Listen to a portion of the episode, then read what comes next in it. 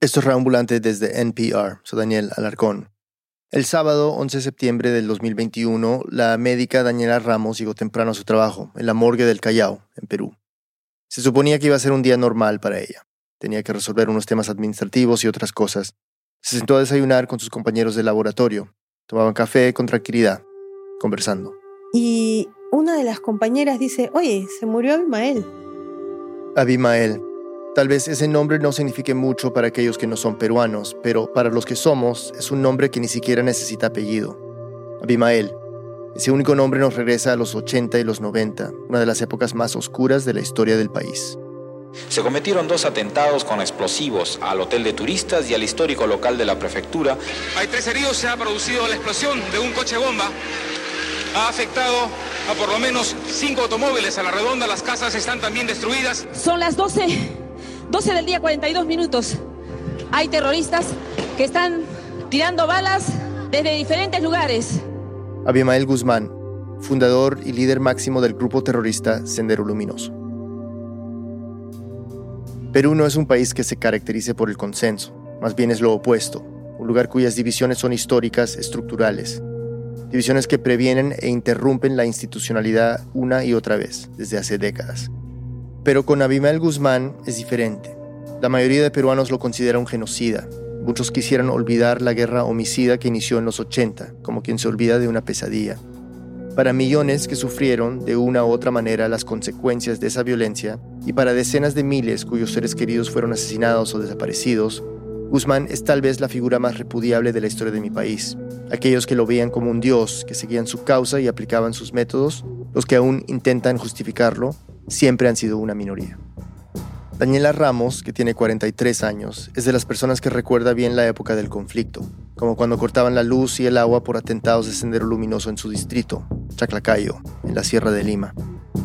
Daniela también recuerda cómo a los 10 años fue testigo del asesinato de un parlamentario, Heriberto Arroyo, mientras dejaba a sus hijos en el colegio.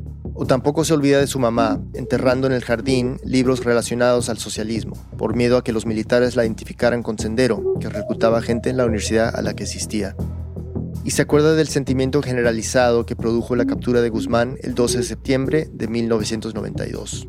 Como todas las personas, alivio. Posiblemente un deseo oculto de que lo finiquitaran, ¿no? Que creo que era normal en, en esa época. Desde 1993 hasta su muerte, Abimael Guzmán estuvo encerrado en la base naval del Callao, en una celda, aislado de los otros cabecillas terroristas que se encontraban allí cumpliendo su condena, aislado de todo. Entonces, cuando le dijeron que Guzmán había muerto, Daniela sintió que por fin se había hecho algún tipo de justicia, aunque no le dio mucha importancia. Dije, ah, sí, ah, qué bien. Daniela siguió tomando su café hasta que al rato llegó un compañero. Dijo que habían llamado para hacer un levantamiento de un cuerpo, pero que él estaba ocupado. Sin pensarlo mucho, ella le contestó que bueno, como ya estaba allí y no tenía mucho más que hacer, podía atender el cuerpo sin problema. Daniela siguió el procedimiento de rutina.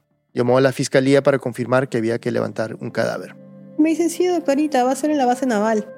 Pero en ese momento no terminaba de entender que si de verdad Abimael se había muerto, se había muerto en la base naval y eso era mi territorio. Entonces ahí recién mi cerebro piensa, ¿no? ¿Base naval? ¿Aguanta qué? sería la encargada de hacer el levantamiento del cuerpo de la persona más odiada de todo el Perú. Lo que no sospechaba era que no solo tendría que lidiar con la reacción de una familia, sino con la de todo un país. Una pausa y volvemos. Este mensaje viene del patrocinador de NPR, Wise, una cuenta de Banco Universal que te permite enviar y recibir dinero y hacer compras internacionalmente. Con una sola cuenta puedes usar más de 50 monedas diferentes ¿Quiénes usan Wise? Austriacos en Australia, sudafricanos en Suecia. Está hecha para Nueva Delhi, Nueva York e incluso York a secas. Cuando usas Wise para administrar tu dinero a través de las fronteras, siempre obtienes un tipo de cambio promedio, sin recargos ni tarifas ocultas. Obtén más información en wise.com/npr. Este mensaje viene del patrocinador de NPR, Squarespace. Destaca en cualquier bandeja de entrada con las campañas por correo electrónico de Squarespace recopila suscriptores y conviértelos en clientes leales. Comienza con una plantilla de correo electrónico y personalízala aplicando los elementos de tu marca, como los colores y el logotipo de tu sitio. Los análisis integrados miden el impacto de cada envío. Visita squarespace.com/npr para obtener una prueba gratuita y luego usa el código NPR para ahorrar 10% en la compra de tu primer sitio web o dominio. Estamos de vuelta en Radio Ambulante. El periodista Ricardo León nos cuenta la historia. Aquí Ricardo. Daniela se fue al levantamiento del cuerpo en la base naval del Callao, intrigada, inquieta. Tal vez no consciente de lo que se venía. Daniela tiene que atender bastantes casos judiciales todas las semanas. Muchos involucran homicidios, pero nunca había atendido ningún levantamiento en la base naval del Callao. Lo primero fuera de lo normal fue llegar al cuerpo mismo. Entrar a la base no fue fácil. Creo que me demoré entre lo que me avisaron que había levantamiento y lograr entrar a la habitación unas tres horas mínimo. Había muchos puntos de control con estricta seguridad. Además, tenían que entrar a la celda por grupos debido a las medidas sanitarias por la pandemia. Primero entraron los peritos de la escena, después los peritos biólogos. Ella, la médica legista, fue la última en entrar. Cuando llego es una habitación pequeña, sin, sin ventanas, una habitación que sería pues de unos 4 metros cuadrados tal vez, posiblemente un poquito más pequeña, que no tenía nada en el interior, solamente la cama clínica, porque el señor está en una cama clínica de esas hospitales. Tenía un par de sillas de plástico, de esas de jardín, y encima de las sillas de plástico habían bolsas de plástico con sus cosas. No había nada más en la celda. Ni repisas, ni libros, absolutamente nada y en la cama estaba el cuerpo de Guzmán. Un cadáver de alguien decrépito, muy envejecido, al que era bastante difícil reconocer. Para muchos peruanos, la última imagen que tenían de Guzmán era del día en que las autoridades lo exhibieron en 1992. En ese momento, un hombre de 57 años, encerrado en una jaula, vestido con un traje a rayas, casi como la caricatura de un preso, y gritando con el puño en alto, contestatario, furioso. Unos piensan es una gran derrota. Loco. Sueñan. Loco. decimos, sigan soñando. Es simplemente un recodo, nada más. En cierta forma, todavía era intimidante. El monstruo de una nación. Abimael Guzmán nació en Arequipa, al sur de Perú. Se graduó en filosofía con una tesis sobre Kant, muy alejada de toda la ideología que desarrolló en Sendero Luminoso. Enseñó en universidades de diferentes partes del país hasta que llegó a la Universidad San Cristóbal de Buamanga, en Ayacucho, un departamento pobre, en su mayoría de origen indígena, históricamente vulnerado por las élites poderosas del país. Para ciertos jóvenes universitarios de la zona, la ideología de Guzmán tenía sentido. Sendero Luminoso era una organización radical entre muchas de la época. Todas se creían los herederos auténticos del Partido Comunista del Perú, pero el grupo de Guzmán se distinguió por ser el más violento. El llamado a la guerra popular fue, de hecho, uno de sus objetivos centrales. En 1980, después de 12 años de gobierno militar, mientras el resto del país celebraba el retorno de la democracia, Sendero quemó urnas de votación en un pueblo ayacuchano, iniciando una guerra homicida que terminaría con la vida de casi 70.000 personas. Más de la mitad de esas muertes se atribuyen a Sendero Luminoso, el resto a las entidades del Estado y otros grupos armados. Abimael movilizaba a sus seguidores con una visión de un Perú maoísta, sus ideas y su retórica llevaron a personas a cometer atentados, a asesinar y torturar. Había poemas y canciones sobre Guzmán, había murales con su rostro, como si fuera alguna especie de líder supremo, no muy diferente de la iconografía de Mao en China. En algunos se veía su retrato sobre los Andes, brillante e iluminando la tierra debajo de él. Pero a pesar de estas representaciones, era una figura oscura. A excepción de un círculo de confianza, durante mucho tiempo ni sus seguidores sabían cómo se veía en carne y hueso. Vivía en la clandestinidad, yendo de un lugar secreto a otro. Era prácticamente una figura mística, inaccesible, y esto reforzaba la idea de que era invencible. Una vez frente al cuerpo, lo primero que Daniela tenía que hacer era confirmar que se trataba de Abimael Guzmán y que estaba muerto. Ella solo había visto imágenes de su captura, pero ahora lo tenía enfrente, silencioso e inmóvil, sin vida. Después de observarlo un rato, sí coincidían sus rasgos faciales, ¿no? Y me sorprendió la soledad en la que estaba, ¿no? Es un lugar en el que yo tranquilamente me hubiera enloquecido.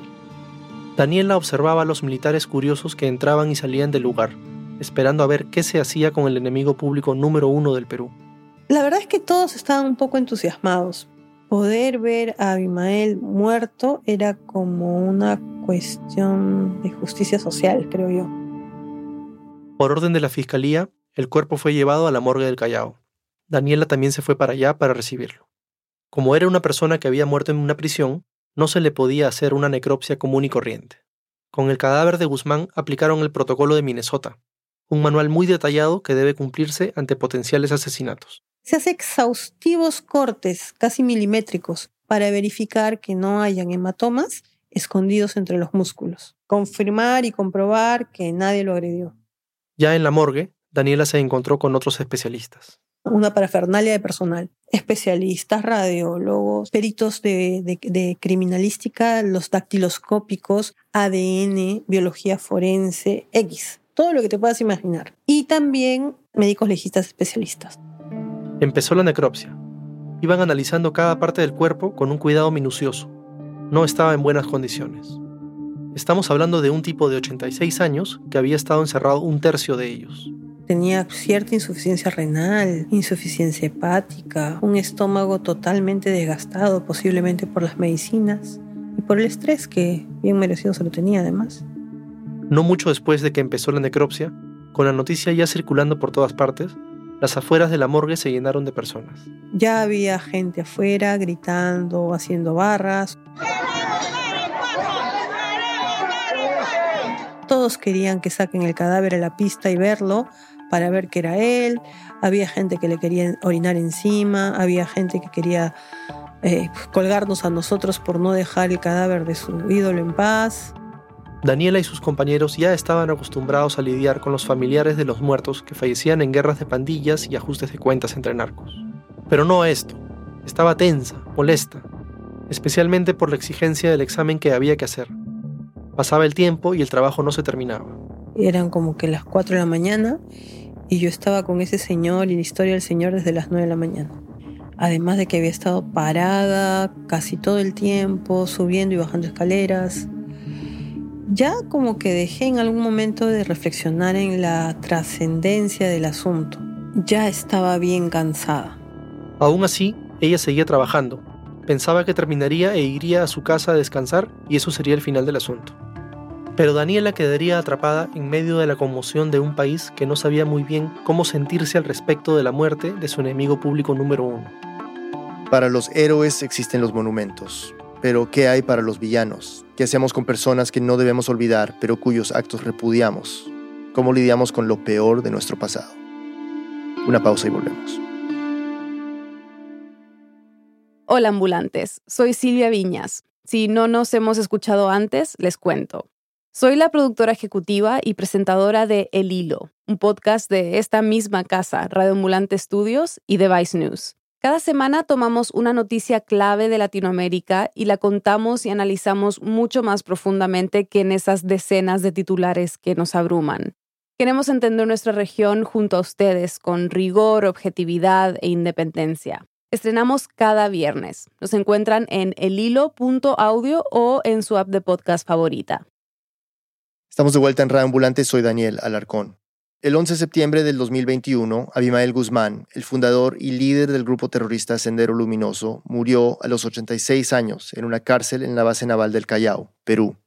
La médica legista Daniela Ramos fue la encargada de realizar la necropsia de Guzmán, de confirmar oficialmente que el cuerpo que se encontraba en la base naval del Callao era el del cabecilla terrorista. Al poco tiempo se hizo evidente que nadie sabía qué hacer con aquel cadáver incómodo. La ley peruana dice que solo los familiares directos de una persona que muere en prisión pueden recibir los restos. Pero desde 1992, la esposa de Guzmán, Elena Iparraguirre, está en prisión acusada de los mismos delitos que su marido. A pesar de haberlo tenido preso casi 30 años, nadie había determinado los pasos a seguir con el cuerpo de Guzmán cuando finalmente muriera. Es como si a las autoridades no se les hubiera ocurrido que un hombre de más de 86 años podría morir. Esto es algo propio del periodo de la posguerra peruana.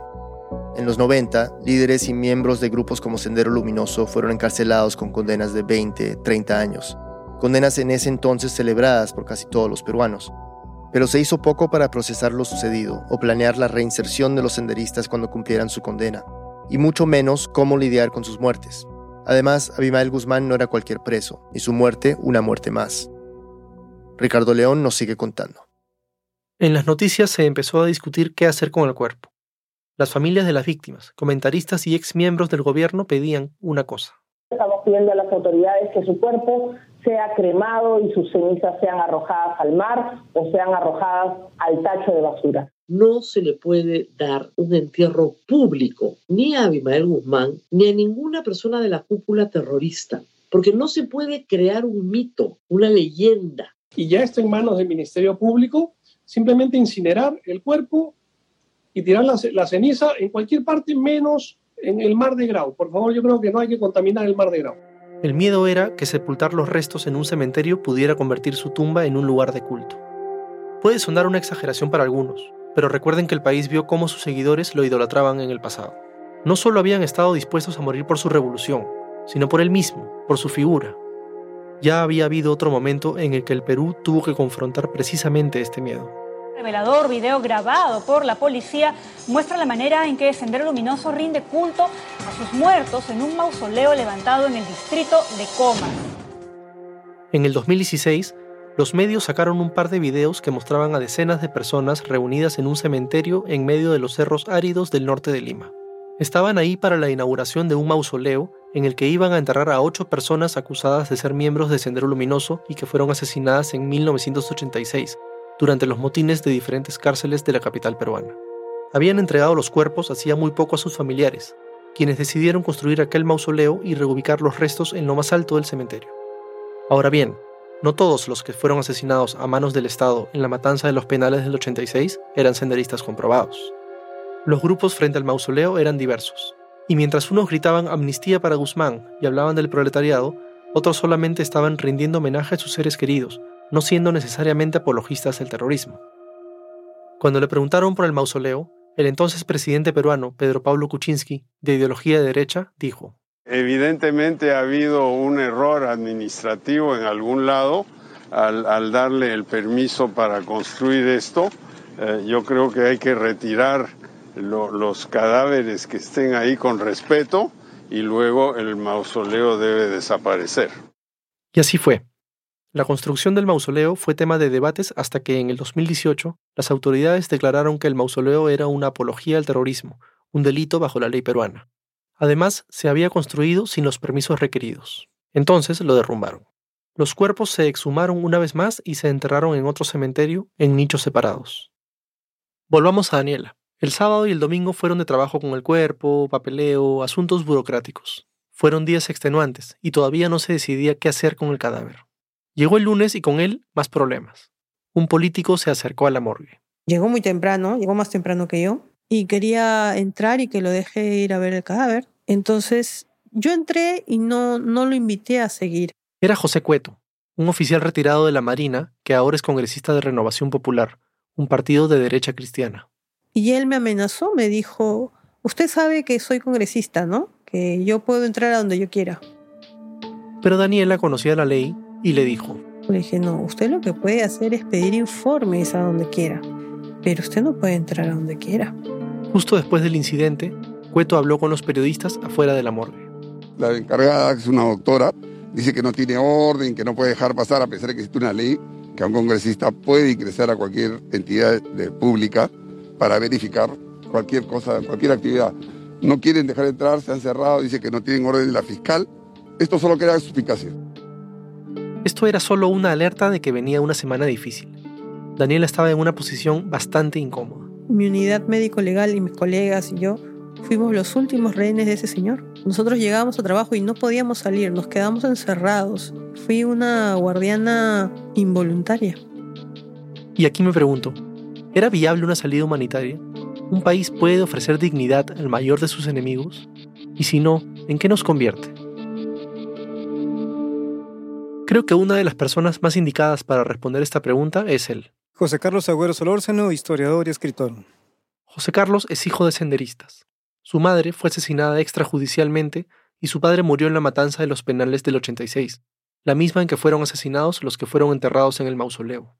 Sin embargo, en el caso del papá de José Carlos, su cuerpo sigue desaparecido. En 2015 escribió el libro Los Rendidos, un ensayo que invita a repensar el modo de recordar la violencia y el conflicto armado en el Perú tomando en cuenta el punto de vista de las familias de miembros de Sendero Luminoso. De este libro también salió un episodio de Radio Ambulante, titulado El Hijo. Y bueno, como se podrán imaginar, el libro no fue muy bien recibido por una gran parte del público general peruano. El libro fue recibido como apología del terrorismo, básicamente violencia verbal. Me pareció importante hablar con José Carlos porque es de los pocos peruanos que ha escrito desde ese lugar, desde quien hereda una historia familiar senderista. Desde ahí, José Carlos cuestiona si solo nos basta con saber lo que pasó para que no se repita y se pregunta si, más bien, el perdón es un mejor camino. Él resalta el solo acto de pedir perdón sin necesariamente esperar recibirlo a cambio. Mientras más pasaban los días, una de las posibilidades iba ganando terreno. Ya hemos escuchado versiones de esta idea. Cremar el cuerpo y desecharlo, algunos decían al mar, otros en un lugar secreto. Esto, para José Carlos, era problemático. Desechar los cuerpos no es una función del Estado. Administrar los cuerpos de acuerdo a protocolos preestablecidos, esa es la función del Estado. Organizarlos de acuerdo a alguna política, además ya inventada, del tratamiento de las cosas fúnebres. Para él, una sociedad democrática que realmente sabe lidiar con sus demonios no consideraría incinerar y esconder las cenizas de un cuerpo, no importa de quién.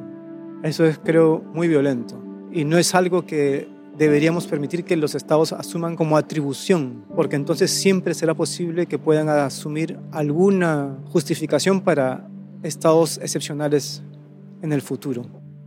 O sea, si se permite que con Guzmán se haga una excepción de cómo se deben tratar los cuerpos, ¿cómo asegurarnos de que no se haga arbitrariamente en el futuro? José Carlos dice que no es función de un Estado con procedimientos y protocolos decidir cuáles cadáveres son aceptables para enterrar y cuáles no. Aparte de un tuit del presidente Castillo, durante los primeros días no hubo ningún pronunciamiento oficial. Pero el ministro de Salud, Hernando Ceballos, dio unas declaraciones que enojaron a gran parte del país. Nadie desea el fallecimiento de nadie, por más delitos que haya cometido, ¿no? Muchos se indignaron con el intento de humanizar a Guzmán. Y la pregunta, ¿qué hacer con el cadáver del terrorista más odiado del Perú?, seguía sin respuesta.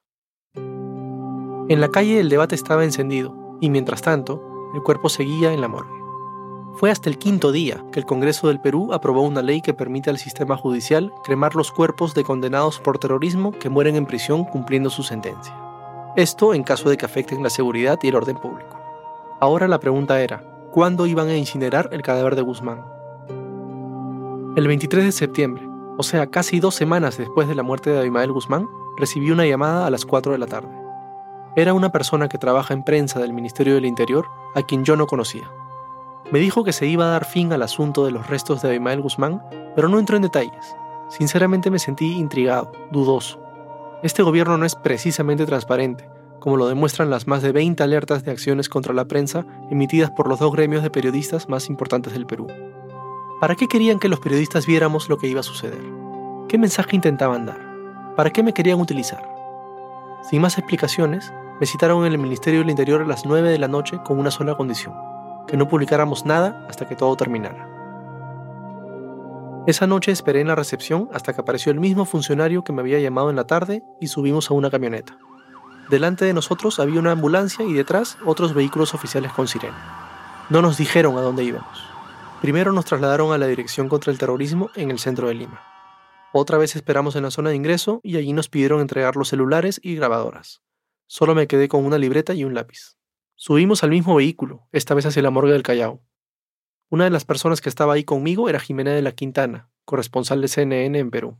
Recuerdo que el ambiente era muy desordenado, muy desorganizado y que había más gente de la que yo esperaba que hubiera en ese momento. Estaban dos ministros de Estado, cada uno con sus guardaespaldas, además de policías, una fiscal, los forenses y los periodistas. Fue ahí que vi por primera vez a Daniela, la médica legista. Estaba fastidiada, inquieta, Quizá ella no esperaba tener tantas personas alrededor. Yo me seguía preguntando, ¿qué querían de nosotros? Al rato, entramos por un pasadizo largo y oscuro. Y que tenía un olor muy fuerte. Y recuerdo que mientras caminaba sentía que el pasadizo no terminaba, se te vienen tantas ideas por la cabeza que en ese momento pues como me imagino que pierdes un poco como la percepción del tiempo, ¿no? Después de ese tramo interminable, nos detuvimos a la entrada de una sala amplia. Era fría, tenía luces blancas, no parecía una sala de necropsia, parecía un garaje. Daniela se sentía ahogada en la multitud. La morgue no está diseñada para que hubiera tanta gente. Parece que hubiera sido una corrida de toros y todos están adentro. Sacaron el cuerpo de una cámara frigorífica y fue colocado en una mesa de metal. Allí se le hicieron algunos últimos exámenes de sangre para pruebas de ADN y se tomaron muestras de tejidos por orden de la fiscalía. En todo caso, no podíamos grabar videos ni audios, solo podíamos tomar notas. Estábamos a la entrada de la sala, a unos 10 metros del cuerpo. Dibujé el espacio. Señalé dónde estaban ubicados los forenses, dónde estaba yo, anotaba lo que sucedía. En una de las páginas escribí, no se le ve el rostro. Jimena tampoco lo veía.